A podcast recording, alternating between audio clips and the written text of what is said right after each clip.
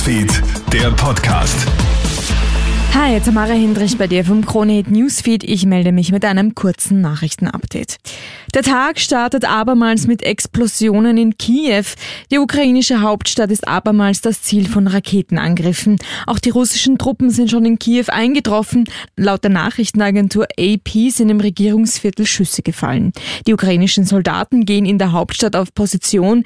Kiews Bürgermeister, der Ex-Profi-Boxer Vitali Klitschko, ist bereit, auch an der Seite seines Bruders Wladimir im blutigen Krieg zu kämpfen. Er sagt gegenüber Good Morning Britain. He's, uh, total das ist ein völliger Realitätsverlust bei Putin. Er führt sich wie ein Imperator auf. Es ist jetzt ein blutiger Krieg, es gibt viele Tote hier. Und ich habe keine andere Wahl. Ich werde kämpfen. I doesn't have another choice. I have to do that. Yeah, I will be fight. Russland bestreitet inzwischen Raketen auf Kiew abgefeuert zu haben. Das ist nur ein Beispiel der widersprüchlichen Meldungen derzeit. Ein Berichterstattungschaos gibt es auch rund um das ehemalige AKW Tschernobyl. Das Gelände ist ja gestern von Russland erobert worden. Aufgrund der erbitterten Kämpfe nahe des Atommülllagers war zu befürchten, dass der Sarkophag beschädigt wird und in weiterer Folge radioaktives Material austritt. Moskau hat gestern behauptet, die Strahlung sei im normalen Bereich.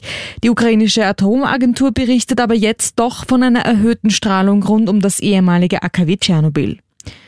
Der Krieg in der Ukraine hat auch Auswirkungen auf den internationalen Sport. Das Fußball-Champions League-Finale am 28. Mai wird in Paris statt ursprünglich in St. Petersburg stattfinden. Das hat die UEFA heute nach einer Krisensitzung bekannt gegeben. Russische und ukrainische Clubs müssen außerdem ihre Europacup-Heimspiele auf neutralem Boden austragen.